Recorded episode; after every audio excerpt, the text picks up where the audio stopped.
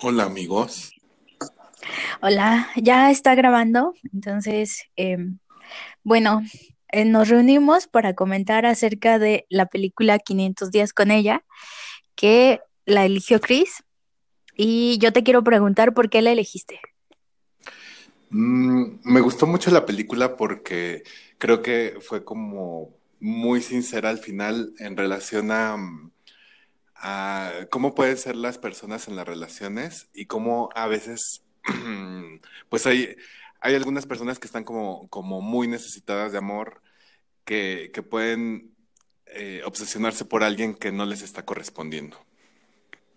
Ok, bueno, yo tengo, eh, bueno, lo que me llamó más la atención de la película fue algunos comentarios de, sobre todo de mujeres, que expresaban que eh, Summer era una perra por no haberle hecho caso a este chico, eh, en el sentido de que cambian los papeles, ¿no? Es como cuando un chico no corresponde, como tú dices, a una chica, y entonces dicen que es eh, pues mala persona, y en este caso eh, le atribuyeron eh, la misma característica a Sommer, pero yo no la veo así, simplemente creo que es una persona que en un momento de su vida estaba desilusionada y posteriormente eh, pues encontró a alguien que sí le latía y él fue como su chico intermedio, es decir, una relación que te cura, pero no es la definitiva.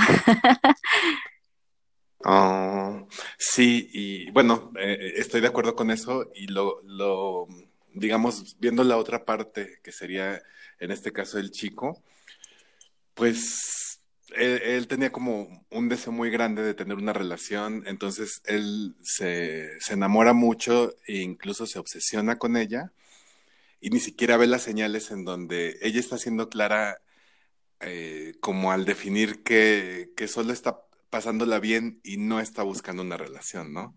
A veces el enamoramiento hace que nos ceguemos y que no podamos ver eh, realmente lo que está sucediendo o lo que nos están diciendo. Claro, además yo le veo una parte muy positiva a que le hayan roto el corazón a este chico y es que creo que lo impulsó a ser mejor porque eh, finalmente él era un arquitecto y se dedicaba a hacer postales de amor, que digo, está padrísimo, me gustaría trabajar en eso, pero no es mi carrera tampoco.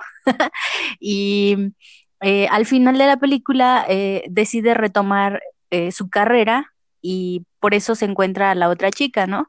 Em, y creo que es importante porque él no estaba desempeñándose en su ramo y como que también desde mi punto de vista no le veo que tuviera mm, como una pasión eh, fuera de la relación amorosa. Era como muy romántico. Eso yo creo que nos gusta a todas las mujeres, quizá por eso eh, nos robó el corazón eh, el personaje. Sin embargo, creo que esa pasión la podría dividir en más cosas, que creo que Sommer sí se lo dijo, ¿no? Sí, y rescatando tu idea, creo que sí, eh, estos 500 días eh, en los que transcurre la historia fue realmente como un duelo, pero un duelo constructivo en donde él analizó qué, qué- fue lo que sucedió y, y le fue difícil detectar cuál era el problema, ¿no? ¿Qué, qué había sucedido para que la relación no funcionara? Pero al final, entre que pues eh, recordaba y a lo mejor se lo comentaba a otras personas, pudo entender qué, qué fue lo que sucedió. Y, y lo que sucedió es que él sí quería una relación bien y ella no.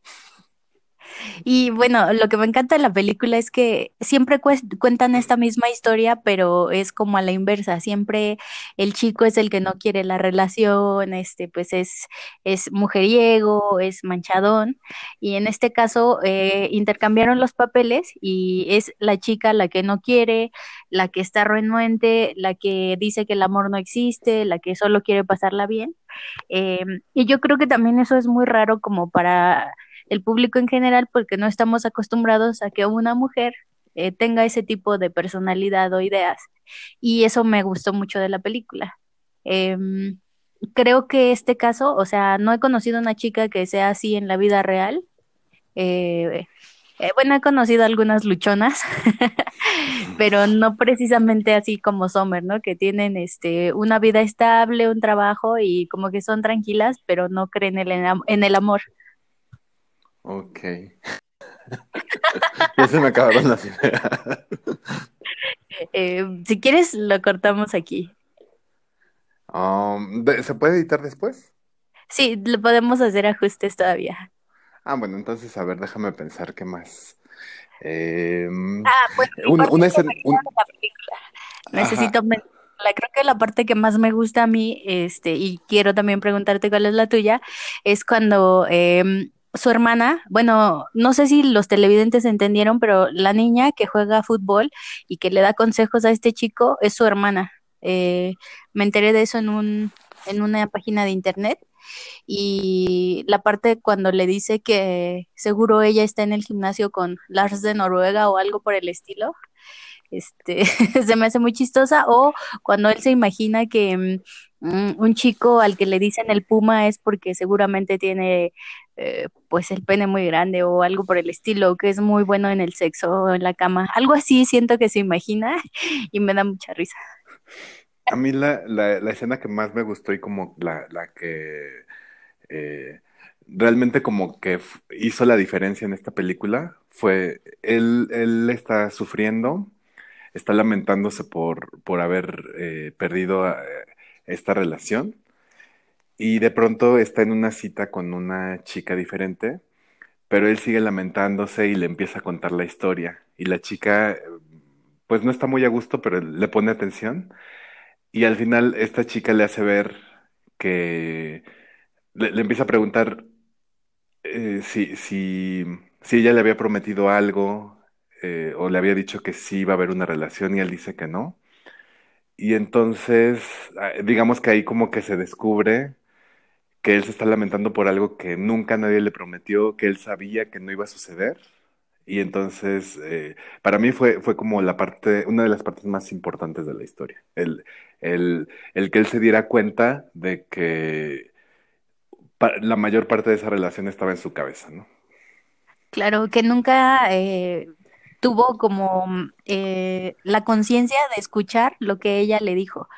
Creo que a más de uno nos ha pasado. Creo que yo también a veces me he enfrentado a situaciones donde me dicen una cosa y me doy cuenta que estoy entendiendo otra, pero no es que así sea, sino que es lo que yo quisiera que fuera.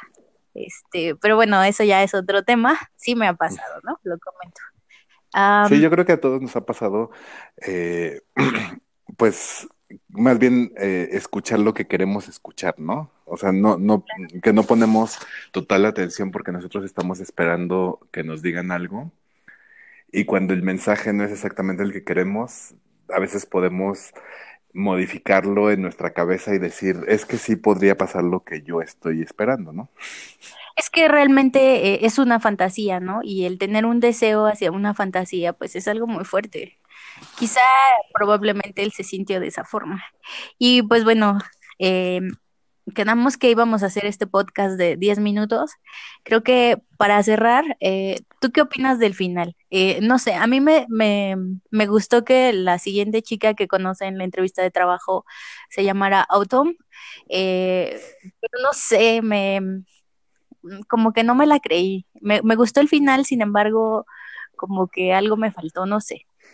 Pues a mí lo que me, lo que me agrada del final es que no importa lo, lo que vivamos en nuestra vida, creo que siempre eh, nos va a servir, eh, no sé, por ejemplo, todos vamos a tener eh, problemas, conflictos, situaciones que nos hagan sentir tristes, pérdidas, pero al final, pues siempre vamos a podernos levantar y continuar con nuestra vida, ¿no?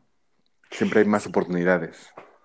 Por supuesto. Y bueno, yo como experiencia de vida, lo que siempre he visto es que siempre hay alguien más. A veces uno cuando se clava en una relación piensa que eh, podría ser la última o que ya no existe nadie más, pero lo que siempre he visto es que siempre hay alguien más. Entonces, cuando vi el final, me quedé con esa idea de, sí, siempre hay alguien más. Este, y creo que fue lo que me gustó. Muy bien. Bueno, pues muchas gracias. ¡Eh! Lo logramos. Voy a Bueno, terminar es, la es, grabación. es que sabes que esta es la primera. Sí. Bueno, sí, sí, sí. Ahorita te escribo entonces. Gracias. Bye.